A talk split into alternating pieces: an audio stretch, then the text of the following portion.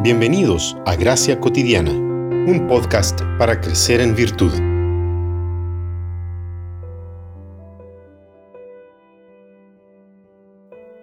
Pero de una cosa estoy seguro, he de ver la bondad del Señor en esta tierra de los vivientes.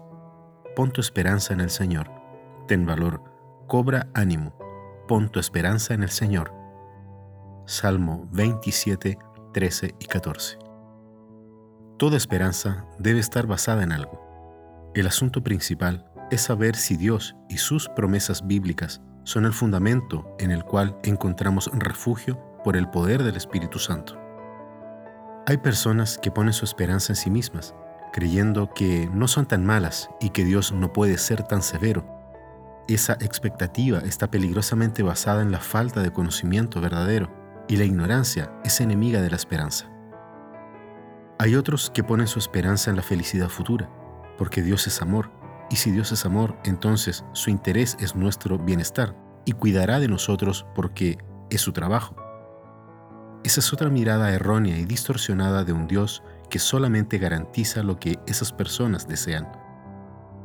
Existen algunos que ponen su esperanza en la bondad humana, trazando una línea que divide a buenos de malos, colocándose ellos mismos justo entre los buenos.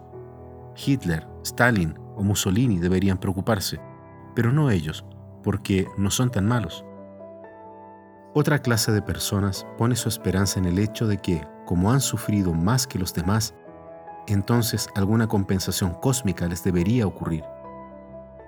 Otros depositan su esperanza en la prosperidad económica como una señal inequívoca de su fidelidad religiosa y la bendición de Dios.